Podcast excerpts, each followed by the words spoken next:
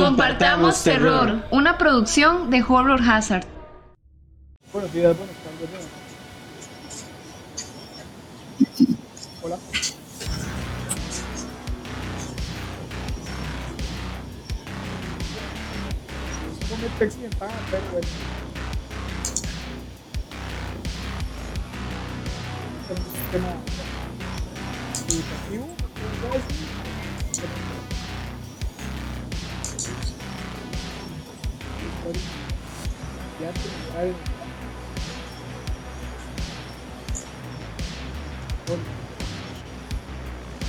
Todo bien, todo bien, gente. Buenas noches, buenos días, buenas tardes. Bienvenidos a su podcast de terror favorito. Y si no lo es, pronto lo será. Y no, aquí ya otra vez retomando todo el rumbo bien. Y bueno, a ver si esta vez sí lo hacemos más, más seguido. Más que ya, al menos cuando estamos grabando esto, ya es prácticamente pretemporada Halloween. Entonces, ya toca, ya toca. el,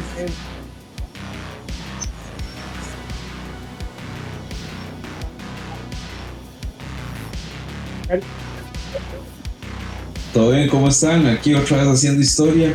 Aquí esperando que en estos momentos, en esta época, creemos una nueva, pues como le decimos, una nueva etapa de la vida. Ya lo hicimos con la pandemia, ahora estamos esperando Tercera Guerra Mundial. Así que vamos a ver qué sale de toda esta época. historia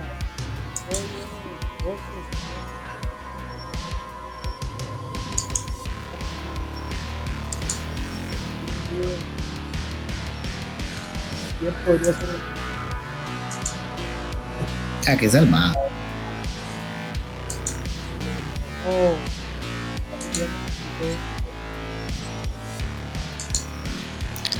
Aquí batallando, todo bien, por dicha. Y pre-Halloween y pre-cumpleaños también. A 12 días de mi cumpleaños. Excelente funcionario. Bien, bien por mí. Feliz no cumpleaños a mí. Feliz cumpleaños, ¿eh? Exacto.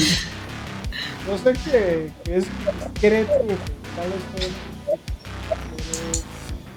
pero te voy a preguntar de una manera política. 32. 33. Ah, no, hombre, porque yo. Bueno, tiene 32. Sí, ya. Tengo 32 ahorita. Dentro de 12 días ya tendría 33. También somos chiquillos. Que ustedes conservaban alcohol, pero conservaban alcohol. Bien, pero más. La puta madre. ¿Cuántos años tiene Fercho? Yo, Ajá. ¿Cuál Pues otro yo- Fercho hay? ah, pues este, es- este, este muchacho de aquí, eh, yo creo que los gano a todos ustedes, porque yo tengo la edad mágica en la cual tengo conocimiento profundo de lo que es el abismo del tener 40 años. No, yo sí le gano. Ajá. Ronnie hable. Termine la idea. No, ahora, ahora tiene que ser cuánto. No, yo te- de, de hecho, yo, yo le llevo 10 años a Angie. Ah, no, ve, pues totalmente es cierto. Nota. Es- Conservaban alcohol. Eh, George, te toca decir lo mismo de mí, ¿verdad? No, no, no, pues todo el mundo sabe, yo lo he dicho muchas veces. La edad, la edad de la locura. eh, Ay, Ah, no, ya es tarde. Ya, pues, 13 años. Como yo empecé temprano.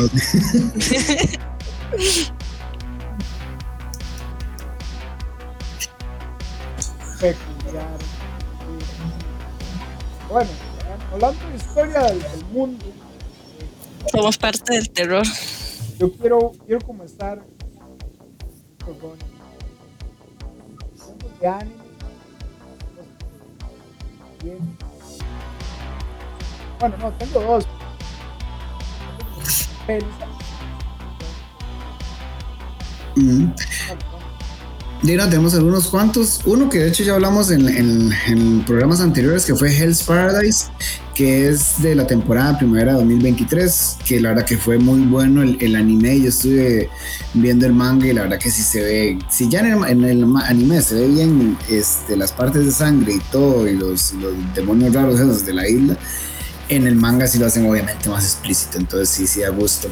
Y este básicamente es la historia de Gabimaru el Vacío, que es uno de los asesinos más despiadados de una aldea ninja, donde es cruelmente eficiente, pero que es en la traición lo condenan a muerte y a él y a varios criminales, el shogun lo mandan a una isla a buscar el elixir de la vida para hacer para hacer para que él quiera hacerse inmortal. Entonces ahí pasan varias cosas y la verdad que es muy bueno ese ese y es como dije es de primavera 2023. Vamos a un clasiquito que fue Helsing pero no el Helsing normal que todo el mundo vio el anime, tanto el que han sacado y el Ultimate, que fue como más fiel al, al, manga, sino es que este, este manga se comenzó a publicar en junio de 1997 y terminó en octubre del 2008. Y para el 2001, Hirano, que fue el, el creador este, también comenzó a trabajar en una protosecuela de Helsing llamada Helsing the Dawn, que esta se publicó en intervalos irregulares y básicamente son seis capítulos lanzados, hasta septiembre de 2008 y este fue eh, habla de que este ah, bueno y de hecho este también ah, este mismo autor también hace otro que también voy a mencionar pero más adelante. Este en Helsing destaca que Walter que ese era el, el mayordomo en Helsing normal es en la, en la Segunda Guerra que él está con 14 años y Alucard en forma de muchacha de 14 años, atacando bases de operaciones de Millennium en Varsovia, Polonia, en septiembre del 44 durante el alzamiento de Varsovia. La verdad que ese manga, digamos, ustedes vieron el anime y el manga de Helsing, Helsing de Dawn, vale la pena verlo porque en el, en el anime normal hablan de que Walter, que fue un asesino despiadado y toda la cuestión en su pasado y todo, y ahí es verlo en, totalmente en su apogeo, en su más y mejor este momento. Este mismo autor también hizo Drifters del 2016. Este es un anime de una temporada, dos episodios, perfectamente lo pueden ver, es bastante entretenido. Y básicamente la sinopsis es que en el año 1600 la decisiva batalla de Shekibara se llevó a cabo y en la prefectura de Satsuma, el comandante de la familia militar Shizumo Toyoshika, ay qué nombre, Dios mío, logró escapar de las garras de la muerte después de retirarse del campo de batalla y perderse en las montañas. Y en medio de un aguacero termina metiéndose en un cuarto que era como una especie de pasadizo infinito con puertas. En este lugar, Tokishiba es lanzado a una de las puertas sin antes poder preguntarle nada a un hombre misterioso y ahora se encuentra en un mundo regido eh, reinado por el norte, que es un mundo donde los humanos viven junto a de, de inhumanos y junto a los héroes de, de la guerra, Nobugama, Oda y Yoi Shinatsu, que llegaron de la misma forma, tienen que aplicar su habilidad samurai para enfrentarse en un campo de batalla en totalmente en un mundo diferente. Y Mm. Mae, sí, de hecho, raro, o sea, de hecho, mae, de hecho, mira qué loco, porque yo lo empecé a leer por, porque yo vi que había ese. Hey, pero uno está acostumbrado a algo aquí con la, la gabardina larga, el sombrero y todo, mae, y lo ponen de, de chiquita así con el vestidito y toda la vara. Yo nunca entendí por qué diantres él le dio la gana tomar esa forma, pero es igual de despiadado, igual de asesino en todo, solo que desde de chiquita, de 14 años. No sé por qué, pero fue la dupla con, con Walter de 14, que eran un par de niños y estaban eh, luchando contra Millennium en, la Segunda Guerra.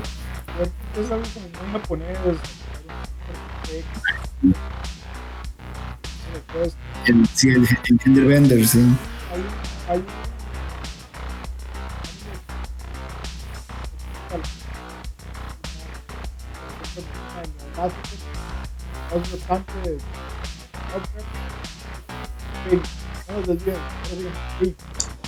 sí, pero ese es demasiado bueno porque. Y ese sí es en la, en la Segunda Guerra, entonces totalmente de la historia. Y este otro es un poco raro porque este es con vampiros, pero ese, se llama Mars Red. Es, empezó en el enero de 2020, es un manga. Y de, hecho, de hecho este manga es la adaptación de la obra de teatro escrita por Fujisawa Bunou Y más que nada, la sinopsis de este es que Mars Red tiene lugar en 1923 y los vampiros existen desde hace bastante tiempo, pero ahora el número de vampiros está aumentando y han aparecido y ha aparecido una misteriosa fuente de sangre artificial llamada el Ascara y entonces el gobierno japonés a su vez crea el Código Cero, que es una unidad dentro del ejército encargada de acabar con, la fuerza, con las fuerzas vampíricas. Y qué mejor de forma que rastrearlos con los mismos vampiros. Entonces esta es bastante buena, solo que está como pausada desde creo que octubre del año pasado que no han vuelto a actualizar pero los volúmenes que están disponibles para ver están bastante entretenidos. Si les gustan los vampiros y como tiempo de, la, de, guerra pasada. Y otro que puedo mencionar que es como un clásico clásico es que es Berserker. Berserker, aunque es un mundo totalmente raro y todo, si es que si es que decimos en la época que está, porque básicamente está ambientada en épocas de tintes de Europa medieval y renacentista, en la que cuenta la historia de Guts, cuyo nombre fue traducido como Gatsu en las primeras ediciones al castellano, que es un mercenario huérfano que, acompañado por el elfo Puck, caza seres demoníacos llamados apóstoles y que la historia se divide en dos grandes partes. La primera que va del volumen 4 al, al 13, que relata la niñez y juventud hasta donde conoce a Griffin, que es el líder del grupo mercenario llamado Banda de Halcón. Y luego la segunda parte que va del volumen 1 al 3 y del 14 al 41 este, donde muestra la historia tras el fatídico eclipse, la casa de los apóstoles y su búsqueda de la venganza contra Griffin. Hay versiones más nuevas, hay una que han salido, este, creo que son, sí, creo que está en Crunchyroll, que era Berserker, la época, la era dorada, creo que es que le dijeron. Y la verdad que es muy bueno, todo tiene una gran cantidad de volúmenes, este, el anime es bastante, eh, ¿cómo podría ponerlo? Interesante, grotesco, sí. Y es un clásico de clásicos, tanto ver el original, que de hecho el anime fue adaptado al anime con un estilo de épico fantasioso y el manga comenzó a publicarse en el 89. Y bueno, este fue en, en, el Monthly Animal House, que fue reemplazado en el 92 por la revista quincenal Young Animal, donde ha publicado irregularmente hasta el 2021 tras la muerte del autor. Entonces, eh, tras el fallecimiento de Kentaro Miura, la obra quedó suspendida, y, pero en junio del 22 se informó que el manga sería continuado por el personal de Estudio Gaga, el estudio de manga conformado por asistentes de Miura, bajo la supervisión de amigos de Miura y también por el mangaka Kyoji Mori, a quien Miura había relevado diversos detalles del futuro del revelado, perdón, diversos futuros del manga tras antes de su fallecimiento. Entonces, y ahí está, entonces ahí sigue la historia de Berserker. Estamos haciendo un tanto en aquí en el histórico, pero bueno, es una cuestión ahí regional, es. entonces es histórico. Hay, una, hay una anime, bueno, es un bobo, puede considerarse de acción, es de época definitivamente y toma mucho la mitología japonesa en cuanto a demonios. Demonios y personajes sobrenaturales. Y fijo, yo sé que más de uno va a decir sí. Es Ninja Scroll de 1993. sí, bueno, la buena. Qué buena película. No solo la animación, sino vemos muchos personajes y folclore propio en los demonios que describen ahí, ¿verdad? Personas que se tornan en seres completamente sobrenaturales a los ojos de aquellas personas que no están entrenadas en las artes marciales ninjas. Pero una de esas obras maestras que definitivamente hay que tomar en cuenta cuando vemos incluso este terror. Voy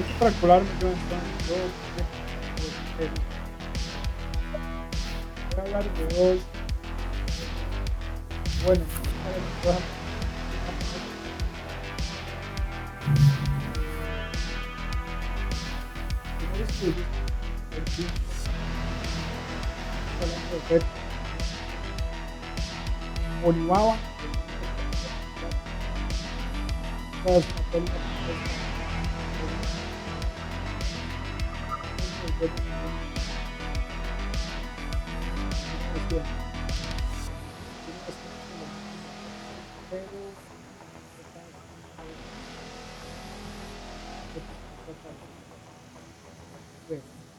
Dieron a su tío e hijo guerra, bueno.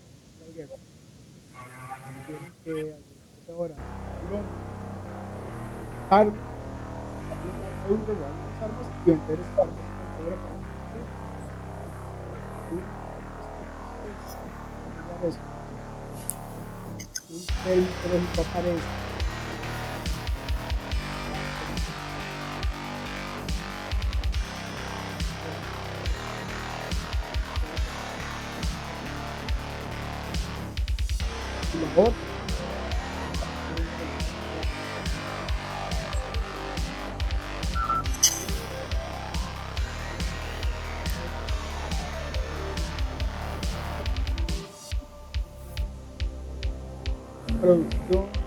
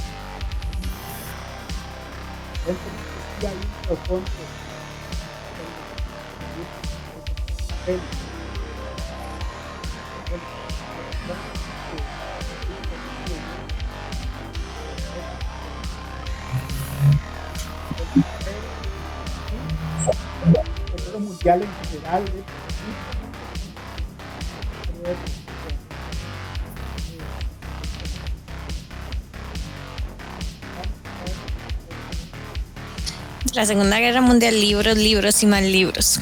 Cualquier libro que hable sobre el holocausto es de terror. A todo lo que viven. Todo lo que, lo que. O sea, yo, es que hay muchos que me dicen como no, y yo claro que sí, o sea, presten atención a la, clase de. Hay uno que se llama el, el tatuador de, de Ha- ya se me olvidó. Auschwitz. Ajá. O sea, es increíble. Después hay una que se llama La, la fotógrafa y cocineros. O sea, hay cientos de historias y todas son así como demasiado fuertes. O sea, cualquier cosa que tenga que ver con la Segunda Guerra Mundial, o sea, de verdad que es, es terror puro. eh, quieres historias reales. Reales, sí. Sí, sí, sí. O sea, son personas que estuvieron con la. que tienen el sello, que están marcados Oh, y que contaron sus experiencias sirviendo a los nazis como judíos. Hay varios libros así, efectuando, digamos, el más conocido que es, bueno, ahorita hay dos muy, muy conocidos, que es el de Ana Frank, el diario de Ana Frank, que por ahí dicen unos que es falso, por ahí dicen otros que no, pero yo lloré mucho y soñé muchas noches con esto. Y el niño de la pijama de rayas.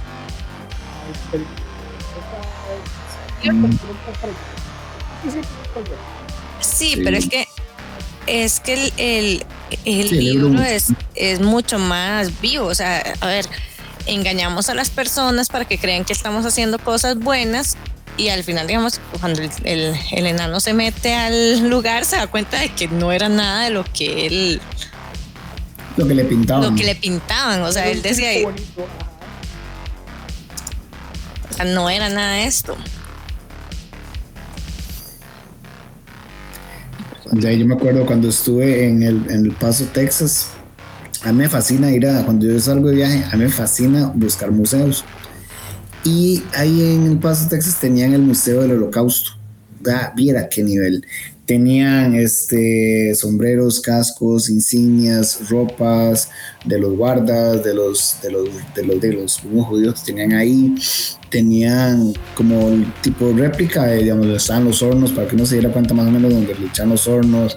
Explicaban lo de las píldoras que echaban, digamos, cuando los, supuestamente los, metían ahí a que se ducharan y lo que las duchas lo que salía era que del techo tiraban las, las pastillas con el veneno para que se hiciera gas y murieran ahí ahogados. Era demasiado y, y yo me tomé el tiempo de leer todas las cosas que tenía y todo ahí. Oh, es que es demasiado, demasiado fuerte. Toda esa, toda esa época de, de la historia del mundo es bastante heavy. Eso, más el montón de experimentos, el, el, o sea, no sé, no sé, no sé, no sé qué tenían en la cabeza. El montón No. de documentales también que hay sobre la Segunda Guerra Mundial que de verdad son. Yo una vez vi un documental que hablaba sobre sobre lo que ellos pensaban hacer después, antes de perder. Entonces ellos iban a hacer más campos de concentración, era más grande, entonces el, el que estaba explicando era un nazi y él explicaba como él, o sea, él tenía su, su, se me olvidó, estoy fatal, En la edad.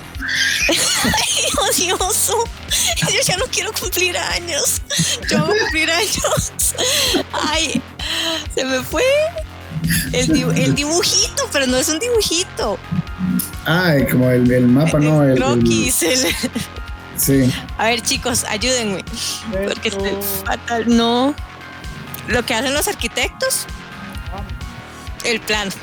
Entonces él explicaba todo, ¿verdad? En eso empiezan a entrevistar como nazis de esa época y entrevistaron a uno. Y él, entonces le preguntan como que si él participó como en matanzas y eso. Y él, sí, claro. Y le dicen como, ¿y qué sentía? Y él, nada. En ese momento nada. O sea, para nosotros eran como perros, como animales.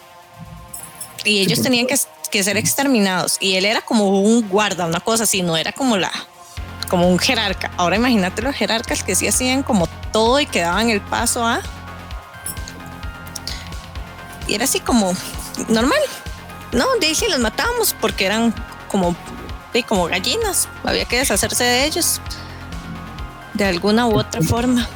Es que increíble el, poder de, de, convencimiento de Hitler en ese momento, que literalmente sí, los convenció, esos no son humanos, no, hay que exterminarlos, son plaga. Y literalmente, di, así los di, iban sin asco, porque en realidad estaban tan, tan, tan lavados del cerebro que lo que Hitler decía totalmente tenía razón, totalmente tenía sentido, era la última palabra, es lo que hay que hacer. Y fue increíble.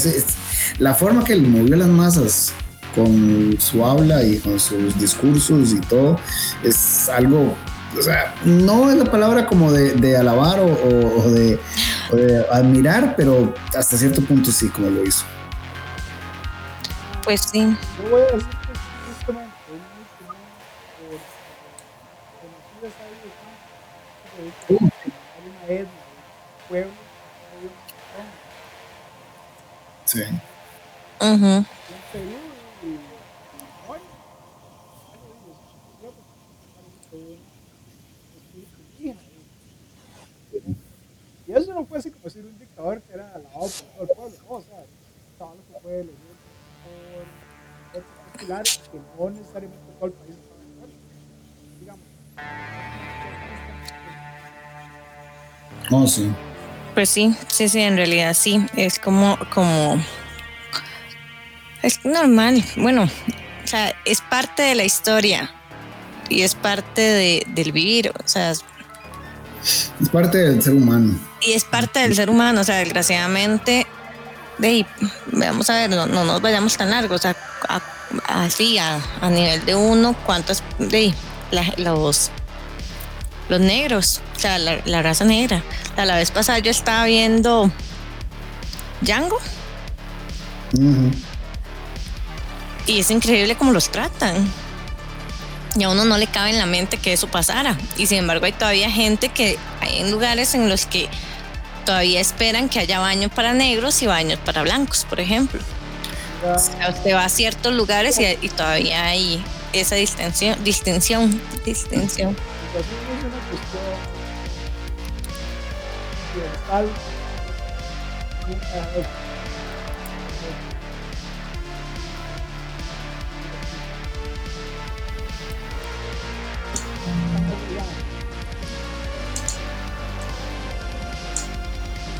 Que-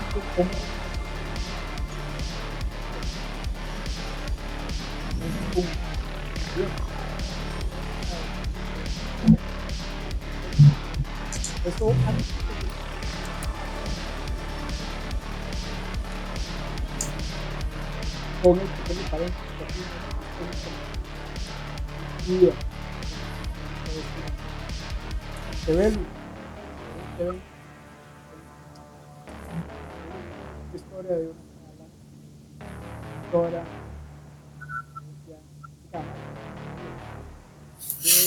la supuesta en sí, la conciencia de tiempo,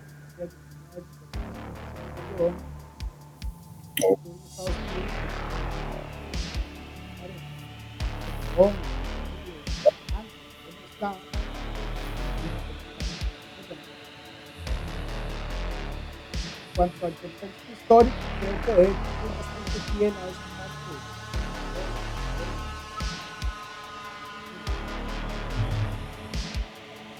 Siento que el desenlace, la peli, es muy distante. Que obviamente no lo ven. Pero sí es como muy distante. Sin embargo,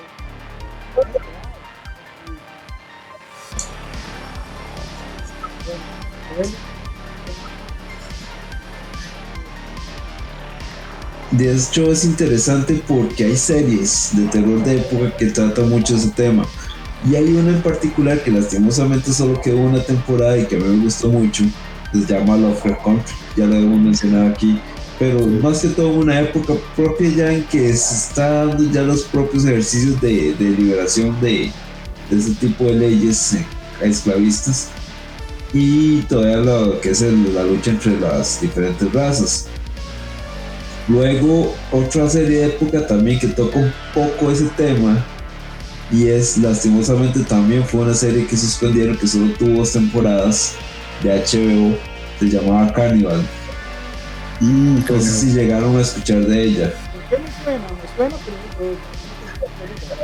Es, es muy buena, era muy loca porque inclusive se veía ese tipo de racismo de la época más que todo con cuestiones de fenómenos y personas normales.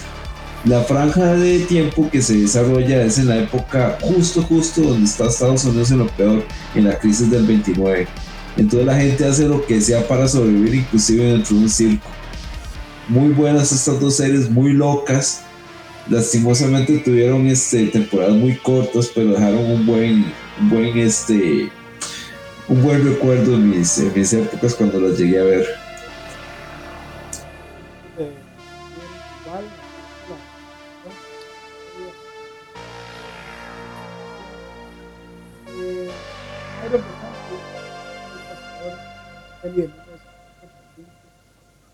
en realidad en los años 30 lo más y mejor de la depresión económica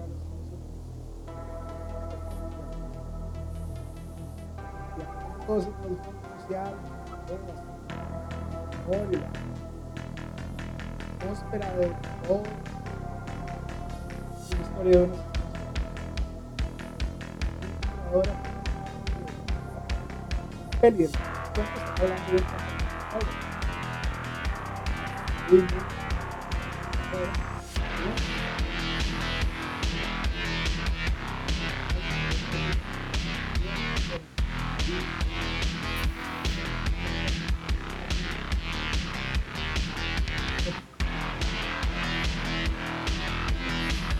Está bueno.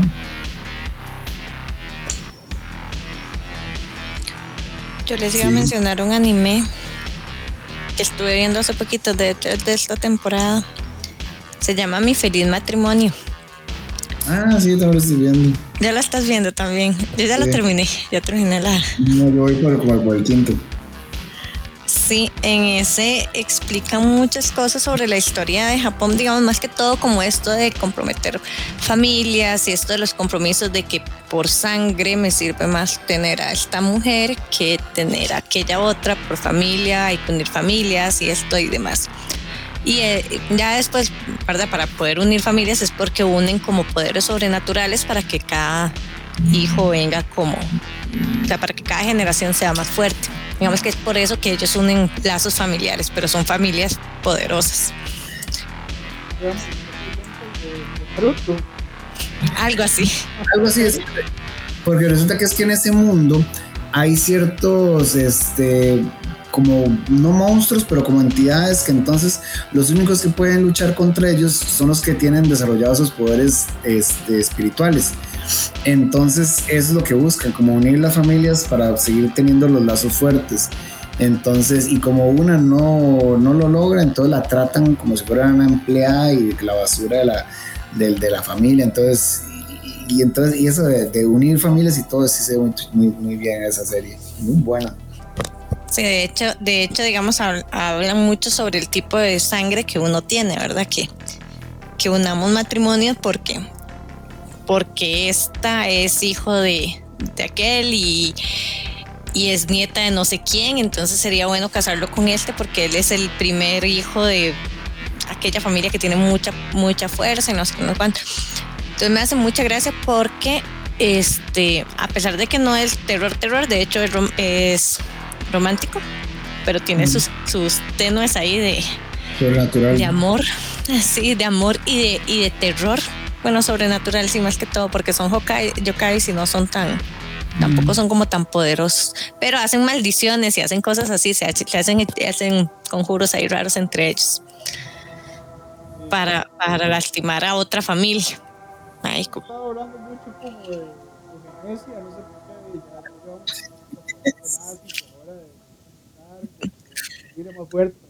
de Se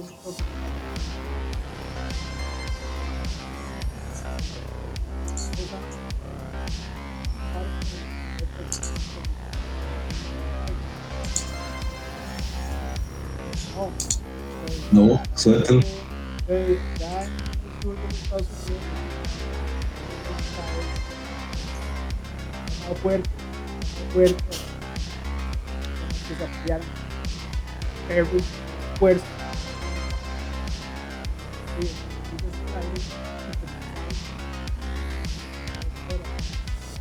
Mucha gente eso o muy Decente. eso pero eso tristemente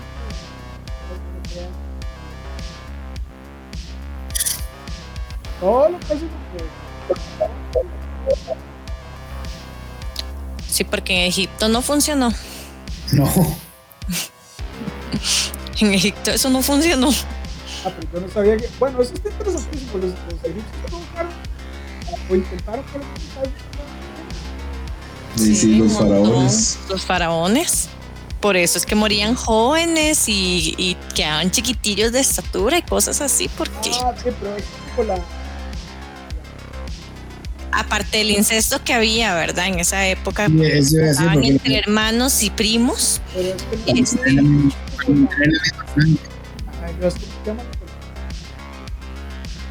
como la hemofilia que, viene de, de- de eso. de Yo no sé si tú haces por generación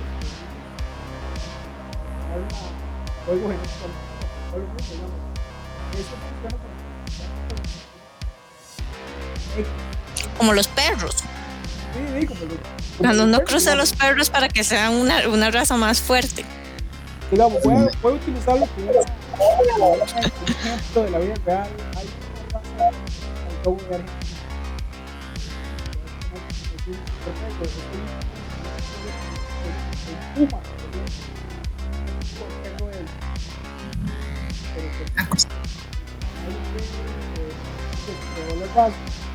Que- que, eh, que se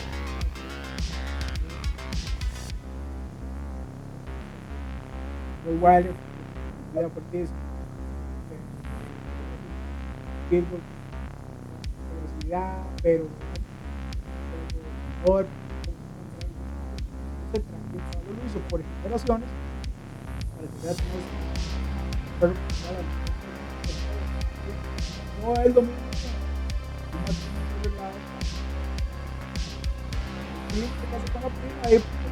Perder el, dote, la herencia. Lo que es-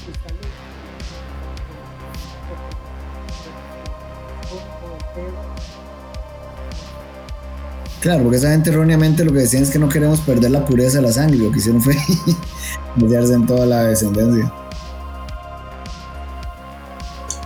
Hablando de alemanes locos eh, y situaciones de época, me acuerdo de una película, bueno, no, una serie, de hecho que me encantó, también igual tiene una sola temporada, está en Netflix. Y ya que tocamos el tema de alemanes, hay un alemán que nos tocó la locura a todos, que es la serie de Freud. No, Una serie bastante buena, explícita, llena de drogas, hipnosis y escenas bastante fuertes con cultos que quieren llevar a uno a la divinidad. Si tienen la oportunidad de verla, lo que son series de época o históricas, esa es una recomendación increíble. y como, con- y como consejo no lo vean con los papás. Exactamente. Porque se pone explícita desde el punto de vista sexual freudiano. Entonces, eh, allá ustedes si quieren tener complejos extraños después de verla. Es muy buena eso. Fue una serie prepandémica por aquello, entonces no creo que esté en sus memorias ahorita, pero sí se las recomiendo. Freud de Netflix. Sí, lástima que sí fue creada solo para una temporada, pero eh, era buena. Lastimosamente sí, uff, buenísima.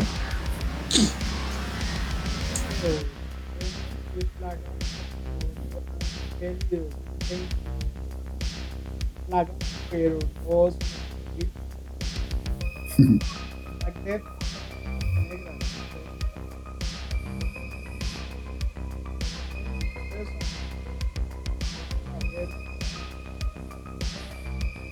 Out.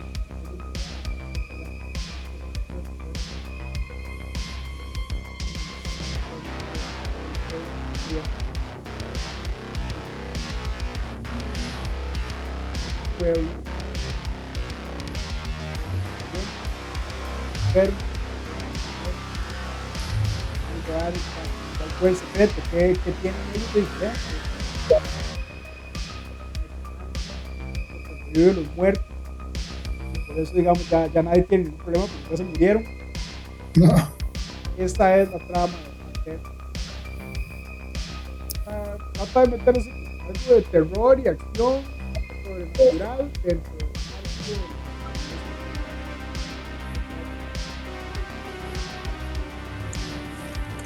no, está loca, no lo conocía.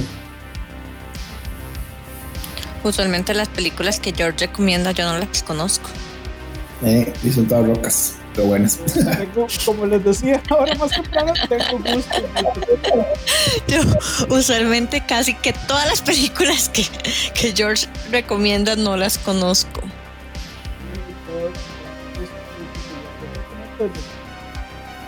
Los ojos secos que descubren así que son mutantes a la puerta, exactamente,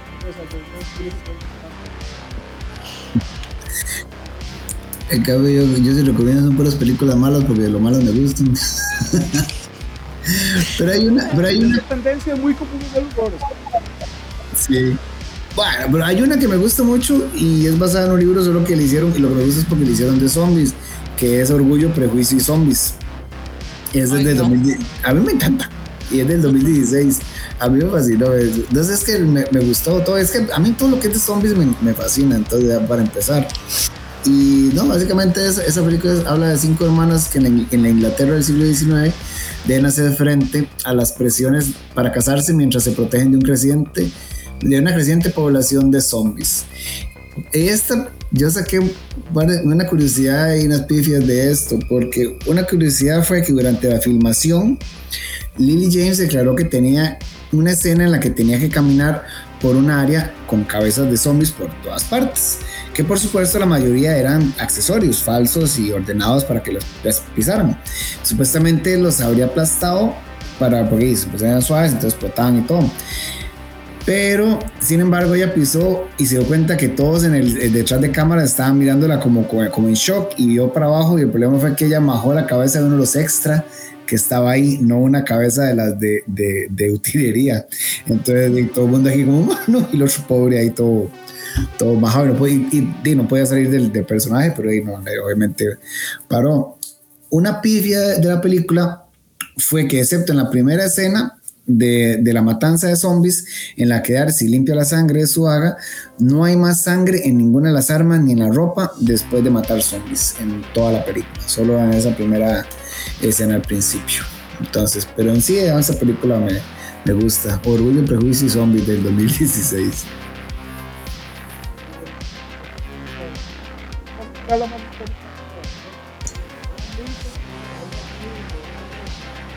Es del mismo autor, de hecho. Yo también de, pensé lo mismo.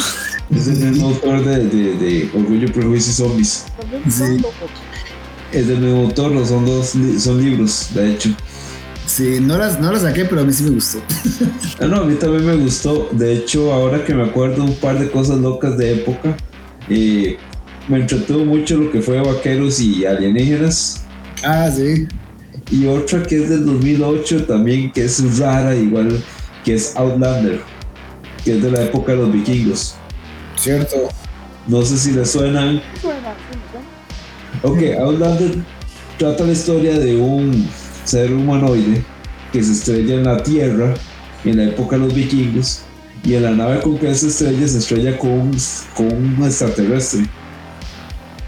Entonces, eh, el extraterrestre quiere matar a todo lo que se mueva porque quiere vengarse de los, de los humanoides o de la raza humana. Entonces, este, este humano que quiere, que está deteniendo este extra- extraterrestre, se alía con los vikingos para derrotarlo. Una locura, es 2008. Eso no es así como un super peliculón, pero es bastante entretenida. O sea, es una locura porque de hecho incluso construyen las armas, las espadas con las partes de la nave espacial para derrotar al extraterrestre y es una loquera. Otra época, de hecho, de vikingos que hay libro y este, hay película. Y de hecho la película es un, un clásico de culto, es 13 guerreros. Oh, sí, cierto. Qué Esa buena. también es de- se puede considerar también histórica, de terror y de acción. El libro original está escrito por Michael Crichton, que es una novelización de una bitácora, una bitácora, un documento real de los vikingos. El libro se llama Devorador de Cadáveres, por así tienen la oportunidad de conseguirlo. Y Michael Crichton es el mismo escritor que nos trajo Jurassic Park y Westworld por aquello, para que tengan una referencia. Genial. Sí, pero sí, 13 guerreros con Antonio Banderas, es un clasicazo, también si quieren echarse algo de época y hay un poco de asesinatos oscuros o de personajes ahí bastante terroríficos, se los recomiendo. No me, no, me la acor- no me acordaba, me, me pegó un desbloqueo de memoria, pero qué buena era esa película, sí es cierto. Y la banda sonora también era muy buena. La banda sonora, los guerreros, el rancho vikingo, porque sí es real. Todo lo que se cuenta en esa película y en el libro son reales. Buenísimo.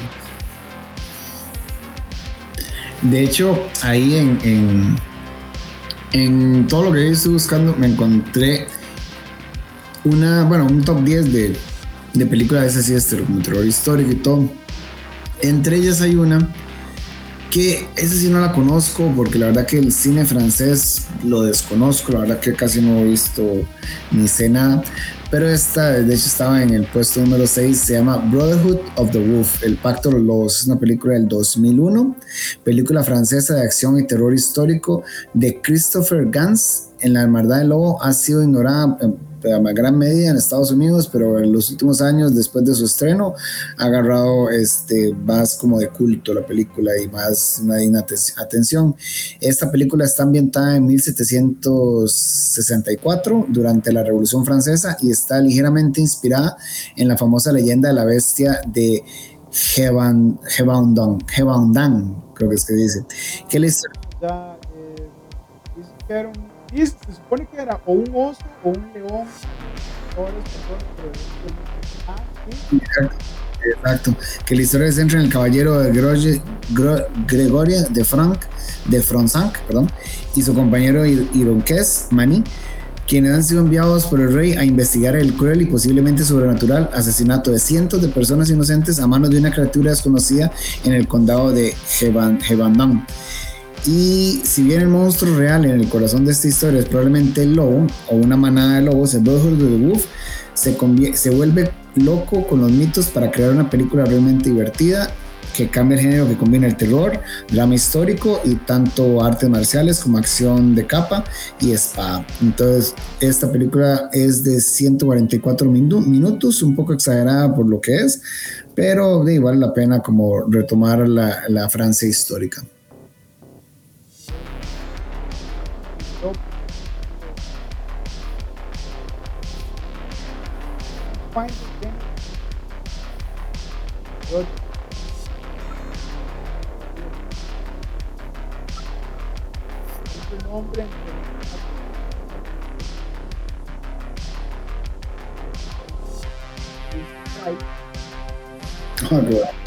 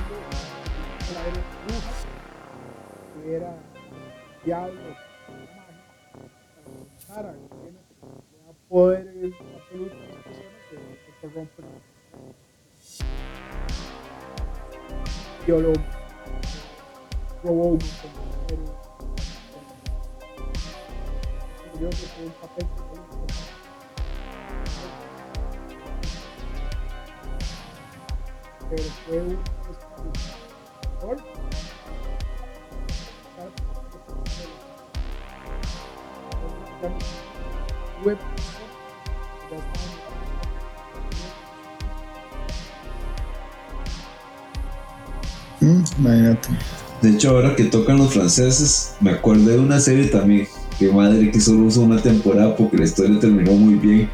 Se llamaba La Revolución. Y se desarrolla justo, justo en la Revolución Francesa. Pero el twist de esa película es que involucra zombies. Pero el asunto con esos zombies es que no, no les voy a quemar la historia en sí, pero los zombies están un papel muy importante en Francia. Y el por qué se hizo la revolución va muy relacionado a eso. No porque los zombies quieran carne humana del todo, sino por la ambición de los mismos.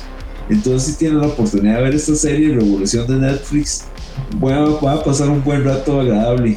Digamos que la historia se desarrolla porque uno de los grandes pues eh, señores feudales de Francia de, rescata una especie de haitiana que tiene un virus zombie. Entonces ahí se las recomiendo para que vayan este, pasando el rato. Buenísimo, a mí me encantó y lástima que no han hecho segunda temporada. Mande a buscar la revolución. De hecho, entre películas, ahí que de hecho esa está en el puesto número 10. Para mí, a título personal, yo debía haber estado a mitad de, conteo, que la verdad me gustó mucho, que es La Cumbre Escalata, Crimson Peak del 2015, que es de Guillermo del Toro, en fantasía gótica terror. Y la verdad que me gusta mucho esta, de que sale con, con Tom Hiddleston. Y básicamente es la historia está ambientada en Inglaterra del siglo, de principios del siglo XX y sigue a la aspirante autora Edith Cushing, que viaja a una misteriosa y remota finca gótica en Cumberland con su nuevo esposo Thomas Sharp y su hermana Lucille. Pero poco después de mudarse a esta nueva mansión, Edith comienza a experimentar una serie de visiones fantasmales, lo que lleva a una silenciosa y mortal investigación sobre el horrible pasado de la mansión. La verdad que a mí esa película me gustó mucho, las, los tintes en los colores, las sombras y todo como juegan con eso, la verdad que me fascinó y como digo, para estar en, en, de 10 en ese top que me encontré, pero de haber estado, para mí, de haber estado más arriba.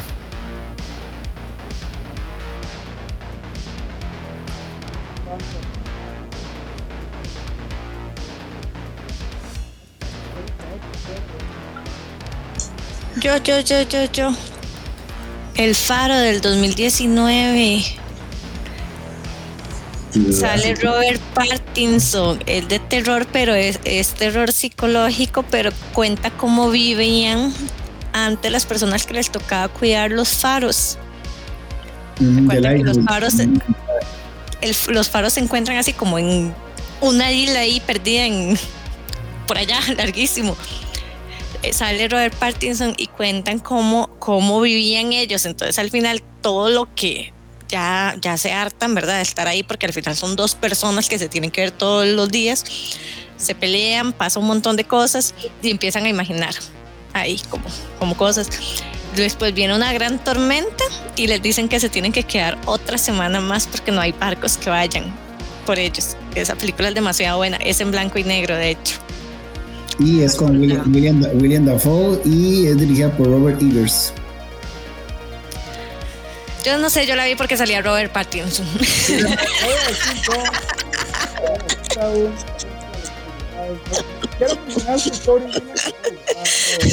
Sí, está Pattinson.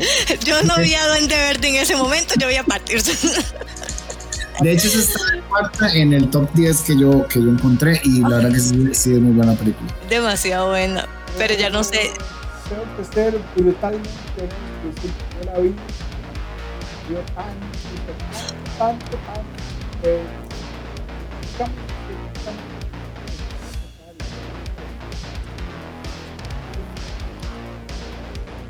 Es un thriller psicológico, por, básicamente. por tanto tiempo. Mi hijo piensa lo mismo. Mi hijo piensa lo mismo, pero a mí me pasó con, con otra película también. No me acuerdo cómo se llamaba. Algo del perro Algo del perro. en Netflix. Fue muy famosa, hace poco salió. Ay, pero antes de eso, tengo que decir, ¿quieren ver una el poder del perro. Ah, no sé cuál Ya. es. El poder del perro, sí. No es de terror, no es de terror ni nada, pero también es histórica y me pasó eso que vos decís. que al final la historia se basaba tanto, tanto en un solo personaje que yo dije, no puedo. Y me aburrió. no es personaje es un personaje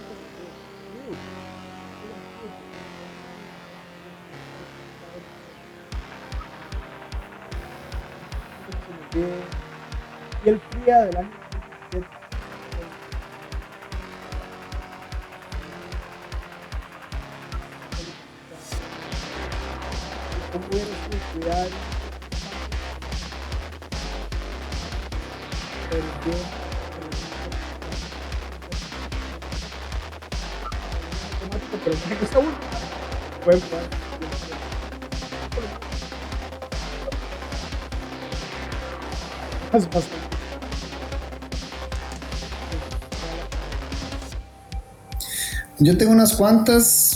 Este, podemos tirar un par de caníbales.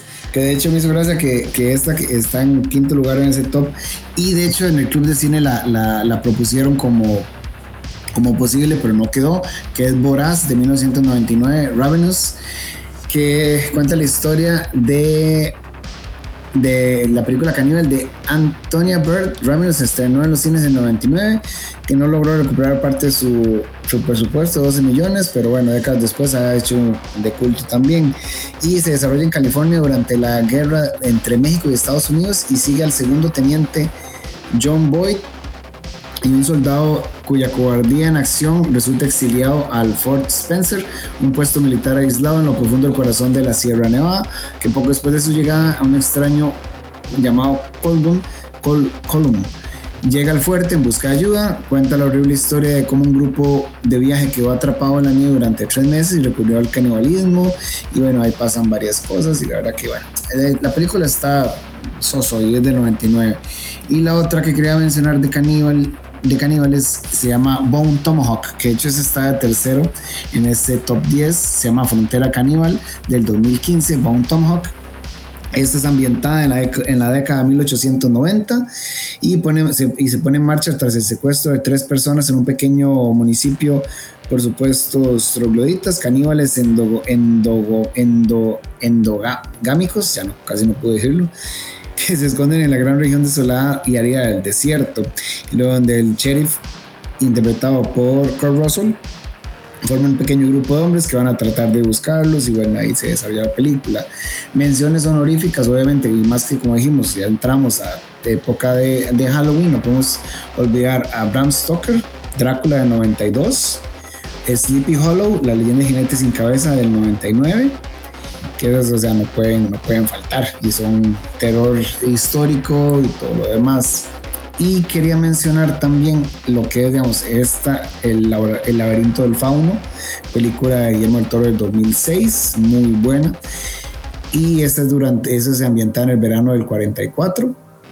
Y por último, tengo a La Bruja, The Witch, de 2015, que este fue el primer largometraje de Robert Eager, que es una película de terror estrenada por A24 en el 2015 con el cuento popular de Nueva Inglaterra y ah, como fue la cosa, bueno, está ambientada en Nueva Inglaterra en la década de 1630 en los albores de Estados Unidos, tal y como lo conocemos. La historia se centra en la familia de colonos ingleses expulsados de su asentamiento puritano por una disputa religiosa. En esta, la patriarca William, este, el patriarca, perdón, William, su esposa Catherine y sus cuatro hijos, Thomas, que, Thomasin, es, por, esta es su personaje de Anna Taylor Joy, Caleb, los gemelos Mercy, Jonas y el recién nacido Samuel, donde la desalineada familia construye un hogar en las afueras del bosque en Inglaterra que alberga una inquietante presencia maligna. Y cuando el bebé Samuel desaparece abruptamente e inexplicablemente bajo la vigilancia de Thomasin, ella se convierte en una paria y se sospecha que es bruja que vendió a su hermanito al mismísimo el diablo. Y a partir de ahí las cosas descienden en la locura. Entonces esta es la número uno de ese top, The Witch, La Bruja de 2015, largometraje de Robert Eager. La verdad que sí es buena esa película y es bastante entretenida a título personal. Yo tengo, yo tengo un par de menciones de nostalgia ahí por aquello, si estamos hablando de épocas. Una que me marcó mucho y es reciente, se desarrolla a principios o a finales del siglo XIX y a principios del XX, es Bioshock Infinity. Ah, Una locura, ¿verdad? Si estamos hablando, a pesar de que es bastante zambótica y fantasiosa, sí se entra en una época en que Estados Unidos fue muy caótico. Y si vamos a tocar nostalgia y en una época de 1924 y el primer juego, este sí es el primer juego, de hecho es muy probable que algunos de los que cuando yo hable de este título digan, sí, yo lo manejé en DOS porque ni tan siquiera existía Windows en esa época, o Windows 95 así como lo más cercano es Alone in the Dark. el primer juego de Alone in the Dark es increíble, muy de época, muy victoriano, no victoriano, sino más a casas embrujadas de esa época. La casa Exacto, buenísimo. Como me encantó a mí ese juego, así, así es tipo época. Esos dos juegos me marcaron muchísimo. Sí. Sí, cierto. Ya, sí, como para épocas está así que el City, ya si quieren jugarlo, no he tenido el placer. Eh, pero sin embargo, estos dos juegos increíbles. Sí, ¿no? Es la última. Una que.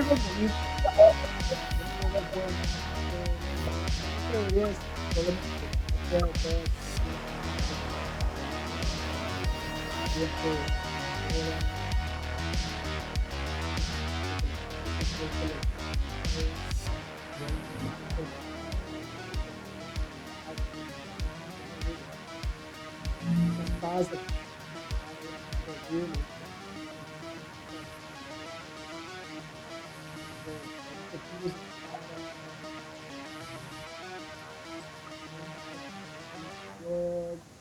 No era nada bonito, pero ¿qué tal si a eso le añadimos tres postraumáticos una posible el shell shock el shell shock lo decían y además de eso lo que podría uno podría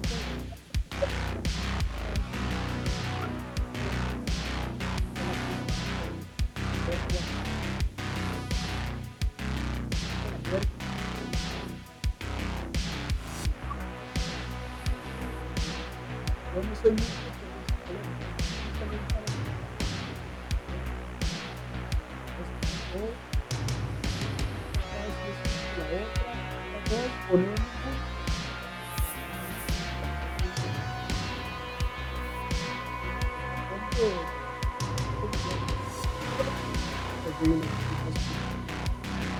asqueroso que no puede manejarse.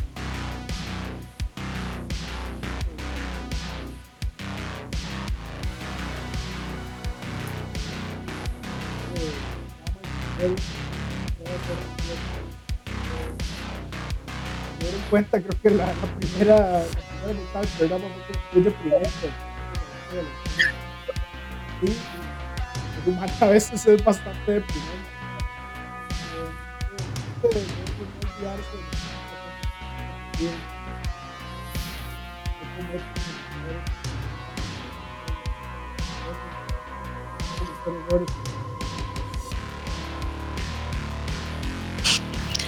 Raíces, eso se llama raíces, George.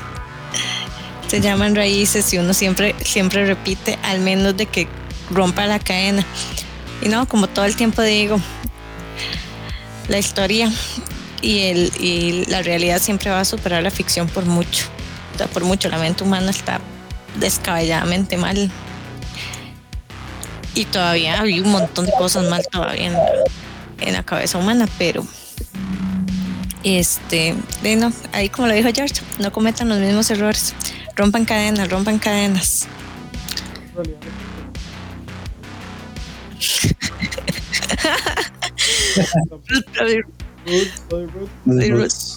no, este, no, no, es, eso que acabas de mencionar se llama raíces, de hecho.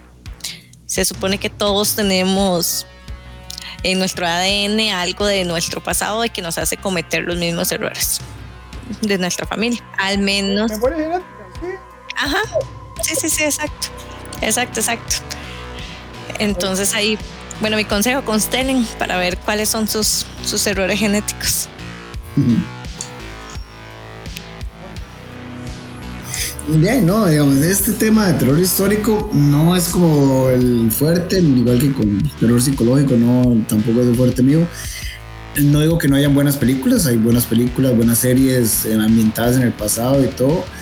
Y es divertido porque muchas veces ve uno ciertas cosas que uno no, no, no, nunca tendría una forma de, verlo uno así, que, que le metan, metan temas de terror, sobrenaturales y todo, pues a veces ayuda. Pero no, el terror histórico es bonito, tienen varias películas, varias series, varias cosas interesantes. Entonces, si quieren, si eso como yo, que no usualmente no lo consumen, dense una oportunidad. Hay varios repertorios de cosas ambientadas en el pasado muy buenas.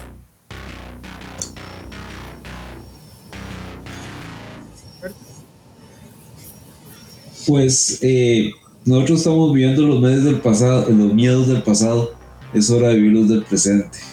Una época más para dejar nosotros nuestra huella y fastidiar a nuestras futuras generaciones. Que las disfruten mucho. No, Con ese pensamiento tan inspirador.